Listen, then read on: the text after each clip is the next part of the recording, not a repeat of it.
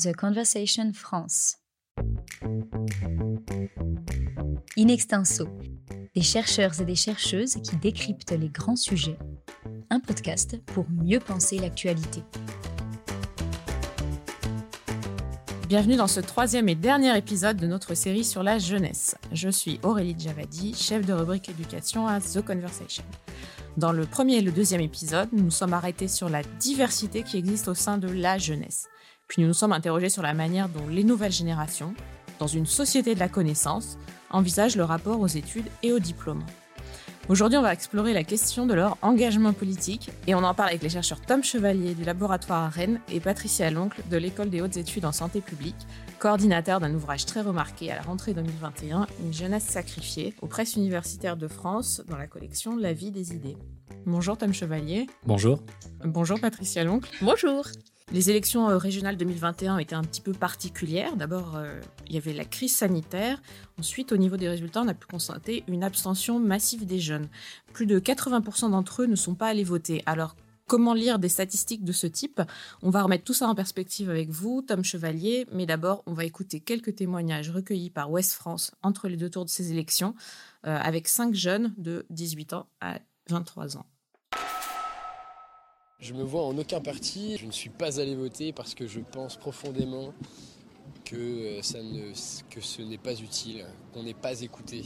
Mais j'ai choisi de ne pas y aller parce que je ne me sens pas représentée par les partis politiques qu'il y a actuellement. Alors du coup on a décidé de ne pas voter parce que euh, je pense que en ce moment ce qu'ils ce proposent les politiciens c'est pas forcément très euh, à nos avantages. Mhm. Ça parle pas forcément des étudiants. Euh, je me suis pas senti très concerné par les élections régionales. Il n'y a aucun programme qui m'a vraiment parlé, j'y ai pas trouvé d'utilité. Et de plus, bah, comme je suis jeune encore, j'ai pas vraiment d'opinion politique. Après, on n'était pas forcément au courant aussi qu'il y avait les élections hier. J'ai complètement oublié, j'étais partie en vacances. Mais je comptais y aller au départ et je vais participer au second tour. J'irai voter certainement si, euh, si je trouve que c'est dangereux de ne pas y aller. Tout simplement. Ça serait un vote barrière plus qu'un vote libre. Quoi. Alors, on entend euh, différentes motivations. On pourrait dire qu'on s'inscrit dans un contexte très particulier, puisqu'il y a beaucoup d'électeurs aussi qui ont hésité à aller voter, qui, n'y sont pas toujours allés au premier tour. Mais ce qu'on entend là, est-ce que c'est vraiment inédit euh, Est-ce qu'il euh, n'y a pas de certaines motivations qui reviennent déjà depuis un, certain nombre d'années, Tom Chevalier, de la part des jeunes? Alors pour comprendre l'abstention des jeunes, en fait déjà il faut distinguer et définir ce qu'on entend par jeunesse. Il faut distinguer la jeunesse comme période dans la vie, de la vie, donc une spécifique période, euh, une période spécifique dans le cycle de vie, et la jeunesse comprise comme génération. Quand on parle de jeunesse comme période spécifique dans le cycle de vie, la jeunesse représente ce qu'on a appelé, ce qu'Anne a appelé un moratoire politique, c'est-à-dire une période pendant laquelle les préférences politiques ne sont pas encore cristallisées, elles ne sont pas encore fixées, et c'est un peu ce qui transparaît dans euh, les, les témoignages qui disent on n'a pas encore d'opinion, on n'a pas encore les informations. Voilà, c'est une période spécifique où les, préférences politiques sont en cours de formation, et donc ça peut déboucher sur euh, de l'abstention. Et c'est aussi lié au fait que, par exemple, les jeunes peuvent être en situation de mobilité, par exemple, vous étudiez euh, dans la ville qui n'est pas celle de vos parents, et donc vous êtes euh, mal inscrit euh, électoralement, c'est-à-dire que vous n'êtes pas inscrit sur les listes électorales de la ville où vous habitez. Et ça, c'est les enjeux de mobilité qui ont été aussi mentionnés dans les témoignages, qui peuvent empêcher de voter. D'où les nombreux appels à la fin de chaque année des médias, des responsables politiques à aller s'inscrire sur les listes. Exactement. Et qui est un problème structurel en matière de jeunesse, puisque les jeunesses sont souvent en mobilité très forte. Ils changent de ville souvent, notamment en période d'études. Et du coup, ça pose problème en matière d'inscription électorale, tout simplement. La deuxième façon de comprendre l'abstention, c'est lorsqu'on considère la jeunesse comme euh, du point de vue de la génération. Et là, ce qu'on peut voir en réalité, c'est que les nouvelles générations n'ont jamais été aussi compétentes, parce que le niveau d'éducation euh, a augmenté de génération en génération. Et souvent, on considère que plus le niveau d'éducation s'élève et plus on est politisé, plus on va être compétent politiquement et donc plus on va vouloir aller voter, avoir des préférences politiques, etc. Or, ce qu'on voit avec les nouvelles générations, c'est quelque chose d'un peu paradoxal qui est elles n'ont jamais été aussi formées, elles n'ont jamais été aussi compétentes politiquement quand on les compare aux autres, aux anciennes générations, mais pour autant, leur niveau de défiance politique est tellement élevé qu'elles ne souhaitent pas nécessairement voter. Voilà, et c'est ce que Vincent Tibéry, dans ses travaux, a appelé les citoyens distants. C'est-à-dire des citoyens qui sont très compétents politiquement, qui, sont, qui peuvent être intéressés, qui sont éventuellement politisés, mais qui sont tellement défiants à l'égard de la politique publique traditionnelle qu'ils ne vont pas décider nécessairement d'aller voter. Vous écoutez In Extenso, le podcast qui donne la parole à la recherche. Depuis combien de temps il y a ce, niveau d'abstention chez les jeunes qui augmente? C'est quelque chose de continu. Donc depuis les années 60-70, en fait, ce qu'on voit, mais pas seulement en France, hein, dans tous les pays euh, développés, c'est une baisse structurelle, tendancielle de long terme de la participation électorale. Et c'est quelque chose qu'on voit dans tous les pays et qui sont expliqués par deux phénomènes. Le premier phénomène, c'est le renouvellement générationnel le renouvellement générationnel, puisque donc les, nouvelles générations, comme je disais, elles sont socialisées dans des, dans des contextes qui sont différents et qui ont changé leur rapport aux politiques et leur rapport à la citoyenneté. Pour les générations et les cohortes euh, du baby boom, typiquement, elles ont été socialisées dans une période où la euh, le, politique, c'était la politique traditionnelle, c'était la démocratie représentative et c'était important d'aller voter. Des gens étaient morts pour qu'on puisse avoir le droit de vote et donc le vote, c'est un devoir avant tout. Depuis les années 70, les nouvelles générations ont été socialisées dans des contextes différents. Voilà, on a beaucoup moins le discours de il y a des gens qui sont morts pour ça, etc., etc. On est dans des situations, dans des sociétés plus riches, euh, plus développée. Et donc, la citoyenneté a changé. Ce n'est plus une citoyenneté de devoir, c'est une citoyenneté de droit. C'est-à-dire qu'elle déborde complètement la démocratie représentative. Les nouvelles générations, elles se mobilisent électoralement, du point de vue du vote, quand elles estiment que c'est nécessaire. C'est ce que dit un des jeunes. C'est ce que dit un des jeunes. Voilà, elles estiment, quand elles estiment que c'est nécessaire, là, elles peuvent se mobiliser. Et c'est pour ça qu'il faut aussi mettre en euh, contexte et prendre un peu de recul sur le taux d'abstention aux élections régionales. Parce que la deuxième chose qui explique la baisse de la participation électorale, c'est la multiplication des élections. Plus on multiplie les, le nombre d'élections, bah, plus en fait elles perdent de l'importance quelque part. Et comme les jeunes... ça amplifie le phénomène aussi bien chez les jeunes que les plus âgés. Exactement, puisque les jeunes, les nouvelles générations vont se mobiliser sur certains enjeux plus que d'autres. Et lorsque ces enjeux ne sont pas présents dans les campagnes électorales, ou qu'elles estiment que euh, l'élection en elle-même est moins importante, elles vont moins les voter. donc, par exemple, pour tout ce qui est élection intermédiaire, donc les élections européennes, les élections euh, au niveau local, euh, les nouvelles générations vont beaucoup moins se, déplacer parce qu'elles estiment que c'est moins important. Pour autant, si vous regardez les taux de participation électorale à, la présidentielle, les jeunes votent pratiquement autant que euh, les autres tranches d'âge parce qu'elles savent que c'est en revanche l'élection la plus importante et qu'il est important d'aller voter à ce moment-là. il faut faire donc une différence entre les différents type d'élection. Euh, à vous écouter, on comprend que ces jeunes sont quand même très investis puisqu'ils veulent euh, faire barrage, ils se mobilisent quand il faut faire barrage, euh, comme vous le soulignez par rapport à l'extrait qu'on a écouté. Alors, cette compétence, cet intérêt, comment est-ce qu'ils l'investissent? De quelle manière ils le manifestent aujourd'hui? Plus par une participation conventionnelle, par quels sont les canaux qu'ils utilisent? Alors effectivement, ce qui se passe, c'est que euh, comme donc les, nouvelles générations sont aussi politisées, elles ont de l'intérêt politique, etc. Elles veulent faire avancer les choses. Elles se mobilisent, mais par des canaux qui sont parallèles aux canaux traditionnels de la démocratie représentative. Donc, Alors, c'est-à-dire? Auparavant, donc, voilà, donc la, la participation politique, c'était surtout ce qu'on appelle la participation conventionnelle ou institutionnelle, c'est-à-dire via le vote, via les partis politiques, via les syndicats. Or, toutes ces participations-là parce que du coup les niveaux de défiance à l'égard de cette politique sont, les niveaux de défiance sont très élevés, ben, les jeunes ne participent plus de cette façon-là. En revanche, ils vont investir d'autres formes de participation qu'on appelle donc non conventionnelles et qui sont en dehors de la démocratie représentative et qui sont par exemple le boycott, les manifestations, euh, signer des pétitions en ligne, euh, voilà, plein de formes en fait d'investissement euh, politique qui sont possibles hors de la démocratie représentative. In extenso, The Conversation France. Alors ces formes de participation non conventionnelles là, que vous venez de nous présenter, boycott, pétition, euh, manifestation, est-ce que les jeunes s'en emparent de la même façon que leurs aînés, Patricia l'oncle, ou ils ont une façon de s'approprier qui est euh, différente? Alors effectivement, il y a une continuité euh, puisque bah, les manifestations, par exemple, c'est pas euh, un phénomène nouveau, hein, euh, loin de là, mais ils vont avoir tendance à réfléchir sur le contenu des mobilisations. Donc on peut voir ça, par exemple, avec Nuit debout. qui est venu interroger la façon de s'organiser, donc avec un, recours un peu systématique aux médias, aux, à Internet. Euh, donc ce recours-là qui a permis une certaine fluidité finalement dans les, rassemblements. Et puis euh, pendant les rassemblements, euh, une interrogation sur comment est-ce qu'on peut se passer de représentants, comment est-ce qu'on fait pour organiser les responsabilités d'une manière différente de ce qui avait pu se voir dans le passé chez des générations précédentes.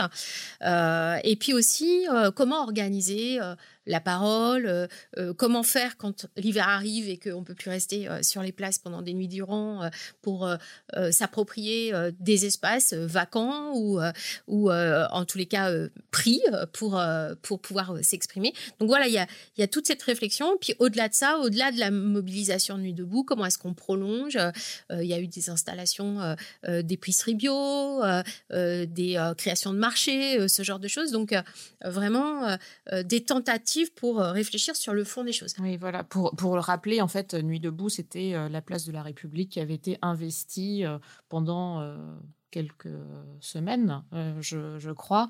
alors, est-ce que c'était les jeunes surtout qui étaient représentés, euh, enfin ils, représentaient euh, une majorité des personnes présentes. Alors euh, donc Nuit debout c'était ça, mais c'était pas seulement ça, c'était pas que à Paris, il y a eu quand même beaucoup de villes de province qui se sont également mobilisées.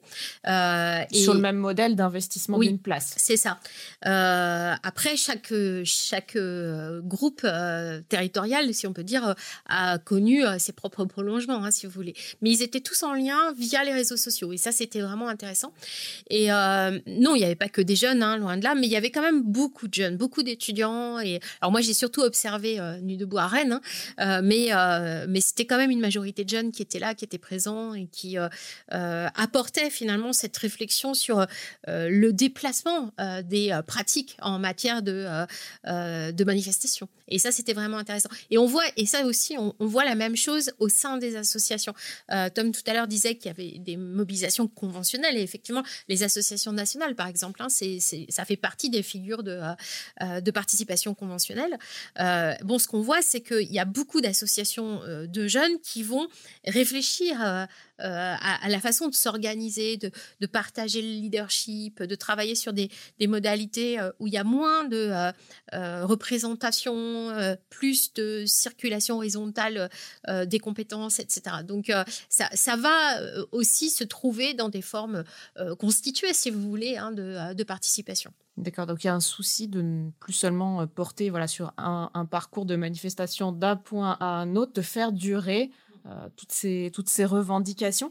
Alors, c'est pas seulement euh, donc euh, changer les, les, outils qui existent déjà, c'est aussi peut-être en inventer de nouveaux. Vous avez notamment travaillé sur l'exemple de, de COP-ESCEM. Alors COP-ESCEM, c'est un groupement de jeunes qui essaie de, changer la politique de la jeunesse et qui est issu donc d'une d'une coopérative, c'est ça? Alors c'est une coopérative, effectivement. Tom et moi, on a dédié un chapitre du livre à cet exemple-là. Et euh, notre euh, idée, c'était de montrer que euh, les jeunes ne se placent pas nécessairement en marge de la politique ou en marge des politiques publiques. Et donc, cette coopérative, elle est portée par cinq jeunes au départ, hein, euh, qui euh, avaient une longue expérience euh, d'engagement au niveau local et qui ont décidé de s'intéresser plus particulièrement à la question de la jeunesse dans leur territoire et à la question des inégalités sociales qui touchent les jeunes. Et donc, ils se sont constitués en coopérative, ils répondent à des appels à projets, ils font, donc, ils, dirigent des projets de recherche, d'évaluation. Ils euh, mettent en place euh, euh, des instruments nouveaux. Par exemple, en ce moment, ils sont investis dans l'animation du Conseil régional des jeunes, donc pour la région Bretagne. Donc voilà, ils font des choses assez, assez diverses. Et leurs objectifs sont doubles. À la fois essayer d'agir sur les inégalités sociales qui touchent les jeunes du territoire et essayer d'infléchir le contenu des politiques publiques en se plaçant en dialogue avec euh, les autorités publiques, avec les élus, avec les services euh, municipaux, départementaux, régionaux, et en jouant un rôle de plaidoyer en fait hein, pour la jeunesse et puis pour d'autres populations particulièrement exclues comme les personnes exilées. Ils gardent un pied en fait dans le système tel qu'il fonctionne et on va écouter un, extrait d'un rassemblement autour de la question du travail entre des jeunes et des élus. Bah, dans l'atelier, nous, on a beaucoup discuté euh, de, euh, du lien en fait, entre euh, travail, engagement, mais à partir de nos parcours. Et ça, c'est toujours intéressant finalement, de partir un peu de, qui on est, de comment on a traversé les choses, de, se raconter. moi, j'aime bien, en tout cas, je trouve que c'est plus concret d'entendre quelqu'un nous raconter son bout de vie que parfois théoriser. Donc j'ai trouvé que l'atelier était chouette pour ça. Moi, ce que je trouve super intéressant aujourd'hui, c'est c'est qu'on repose, euh, on repose le fond de la, construction des politiques. Aujourd'hui, à travers dialogue structuré, euh, moi ce que j'entends, c'est qu'on ne peut pas construire des politiques, euh, notamment en direction de la, jeunesse, sans les jeunes eux-mêmes. Et que cette, co-construction, elle suppose aussi des exigences, des exigences de toutes les parties. J'adore faire tomber mes préjugés. Euh, c'est un peu ce qui s'est passé. Puis été aussi, euh, été ému en fait à un moment et j'ai pas voulu euh, trop le, montrer parce que c'était un moment qui, avait l'air tellement banal. C'est quand on parlait de nos engagements, nos parcours d'engagement. Et, donc on était mélangés entre décideurs et jeunes qui ont participé au week-end. Et il y a des choses qui sont tombées, en fait il y a des barrières qui sont très vite tombées parce qu'on on, s'est présenté, on a présenté nos parcours d'engagement et il y a, beaucoup d'envies très ingénues, très simples en fait qui sont revenues. Alors, on sent euh, un enthousiasme. Euh, ils sont pas du tout euh, désabusés comme on pourrait l'imaginer en voyant les taux d'abstention. Comme vous nous l'expliquez là depuis le début, ils sont très investis. Est-ce que ce type d'engagement pour renouveler les politiques publiques, engager le, dialogue est, est, fréquent? Ça vous semble représentatif? Vous y avez consacré un chapitre du livre. Euh, c'est quelque chose. Euh, Alors, représentatif, c'est difficile à dire, hein, mais euh, en tous les cas, nous, avec un collectif de chercheurs, on a travaillé sur la participation des jeunes au niveau local en Europe et on, a étudié plus particulièrement huit villes européennes.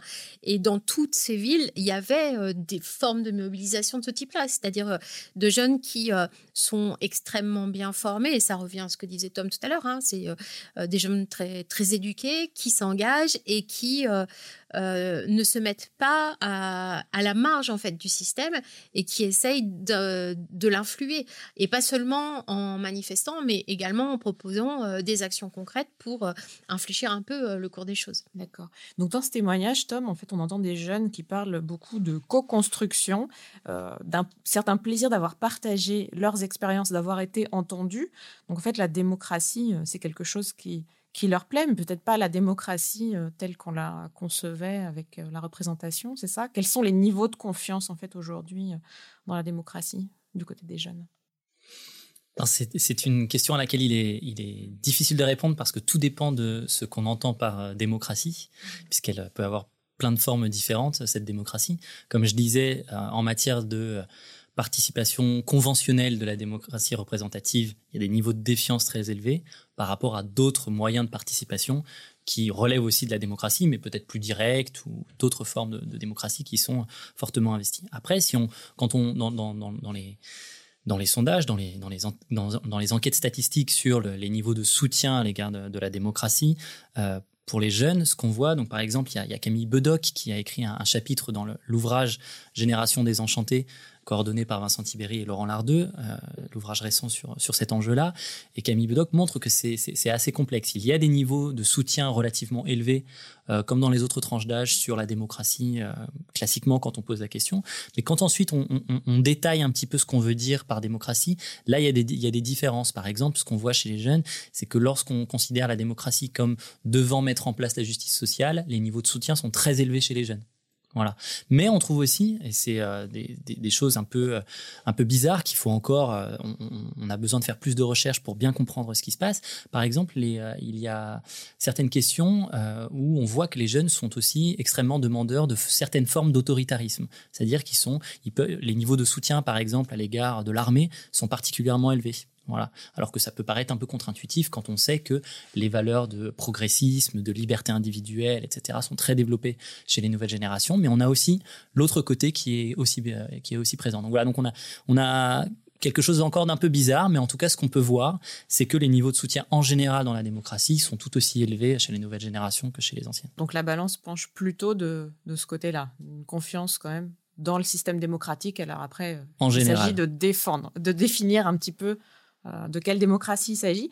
Euh, la défiance par rapport au vote, est-ce qu'elle peut s'expliquer aussi par un problème de visibilité des actions de l'État? Vous avez travaillé sur les politiques de jeunesse et vous disiez qu'en comparant en fait les politiques menées dans les pays nordiques et les politiques en, France, il y a une différence majeure qui est que les aides sont versées à l'étudiant euh, dans, certains pays européens et euh, à sa famille en fait euh, en France. Est-ce que ça change la manière de considérer l'État, de lui faire confiance? Oui, alors il y a un effet de l'action publique sur la façon dont euh, les jeunes euh, peuvent avoir confiance dans l'État et la, façon, euh, les, représentations que les jeunes peuvent avoir de l'État. Parce qu'en fait, l'action de l'État est très différente d'un pays à l'autre. Ce qu'on peut voir en Europe, par exemple, en matière de, de citoyenneté sociale en général, c'est-à-dire un peu toutes les aides publiques que peuvent délivrer les différents États européens, ce qu'on peut voir, c'est qu'il y a deux façons de considérer la jeunesse en Europe. Soit les jeunes sont vus comme des enfants, soit les jeunes sont vus comme des adultes. Lorsqu'ils sont vus comme des enfants, on a l'idée qu'il faut familialiser l'action publique, c'est-à-dire qu'il faut d'abord aider les parents à prendre en charge leurs enfants, même s'ils sont euh, même s'ils ont au-dessus de 18 ans. Et donc, par exemple, on va avoir des limites d'âge relativement élevées dans ces pays-là. Pour accéder au revenu minimum, souvent, on a une limite d'âge autour de 25 ans, comme on peut avoir en France, par exemple, pour, pour le RSA. Et pour les étudiants, bah, par exemple, on va avoir des bourses qui dépendent du revenu des parents, puisque les bourses sont là pour aider les parents à prendre en charge leurs enfants qui sont toujours scolarisés, donc qui, poursuivent des études. Alors que de l'autre côté, on a des pays, par exemple dans les pays nordiques, qui considèrent les jeunes comme des adultes. Voilà, à partir de 18 ans, vous êtes un adulte du point de vue de la majorité civile, du point de vue de la majorité politique, droit de vote, mais aussi du point de vue de la majorité sociale. Donc vous pouvez accéder à toutes les aides publiques comme tous les citoyens à partir de 18 ans. Donc il n'y a pas de limite d'âge à 25 ans, par exemple, pour le revenu minimum. Elles sont autour de 18 ans. Et pour les étudiants, on a euh, des bourses qui ne dépendent plus du revenu des parents, puisque les bourses, elles sont censées permettre donc à tous les étudiants de pouvoir vivre euh, indépendamment de leur famille et d'être donc indépendants financièrement. Donc tous les étudiants peuvent recevoir une bourse, contrairement aux pays familialisés où il y a juste une petite part des étudiants qui reçoivent une bourse. Et ça, ça a des effets sur la façon ensuite, euh, la façon dont les, jeunes euh, vont avoir confiance ou pas dans les pouvoirs publics. Parce que, en gros, ce qu'on peut voir en, en perspective comparée, c'est que plus vous allez donc reconnaître le statut d'adulte des jeunes, et plus les niveaux de confiance dans l'État vont être élevés. Alors que si vous êtes maintenu dans un statut euh, infantilisé, d'enfant, eh ben voilà, l'État ne vous fait pas confiance, vous ne faites pas confiance en retour euh, dans l'État. Il y a une sorte de, cercle vertueux de responsabilisation quelque part. Euh, Pour, pour terminer, bah, Patricia Loncle, euh, vous avez éclairé là différents modes d'action, alors de participation non conventionnelle.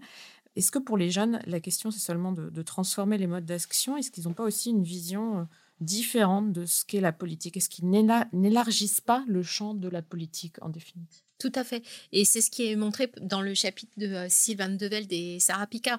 En fait, elles Oui, ont dans travaillé, oui, dans ce livre-là, elles, euh, elles ont travaillé sur euh, différentes figures euh, de la colère chez les jeunes face aux crises. économiques, politiques, environnementales. Et elles montrent dans ces figures une acception de la politique pour les jeunes euh, qui euh, est une appropriation finalement au quotidien. Euh, ça va être euh, euh, être politisé pour un certain nombre de jeunes, ça va être euh, acheter euh, des produits en vrac, euh, euh, pratiquer la colocation, euh, euh, consommer peu d'eau, euh, faire de la récupération de vêtements, de meubles, etc. Et donc, euh, finalement, Par son mode de vie, voilà. en fait, on affirme en fait des convictions et on soutient. Oui, c'est ce que Sarah Picard appelle le do-it-yourself politics, Euh, c'est- c'est-à-dire de, de façonner euh, par son quotidien ce qu'on entend par la politique. Et, et- et du coup, ça donne des choses tout à fait intéressantes parce qu'on voit des jeunes qui euh, sont, se considèrent comme engagés à la fois dans la sphère intime, au niveau local, et puis euh, également par des canaux euh, plus euh, collectifs jusqu'au transnational grâce euh, aux réseaux sociaux. Donc on peut penser à, MeToo, ou Black Lives Matter ou euh, Youth for Climate, enfin ce genre de choses. Et donc en fait, c'est vraiment très intéressant parce que une même personne va pouvoir connaître toute cette mosaïque euh, de participation possible et de manière simultanée finalement. Donc il y a une sorte d'agilité très très grande chez les jeunes aujourd'hui à passer comme ça du local à l'international en, en gardant le fil finalement de leurs convictions politiques. Et ça, c'est très intéressant. Donc finalement, ils ont un regard beaucoup plus politique sur les choses. euh, Alors plus politique, je Comme sais pas, mais en tous les cas, euh, politique différent, ça c'est sûr, euh, avec des façons d'exprimer ça qui, euh, euh, qui vont être multiples, variées et euh, très subtiles parfois. et sur lesquels vous allez euh, continuer euh, à travailler. On y compte bien. Merci Patricia Aloncle. Merci. Merci Tom Chevalier. Merci à vous. In Extenso est un podcast de The Conversation. Chaque vendredi, la rédaction donne la parole à la recherche pour mieux comprendre l'actualité. Retrouvez l'ensemble des épisodes d'In Extenso et nos autres séries directement sur theconversation.com dans la rubrique podcast.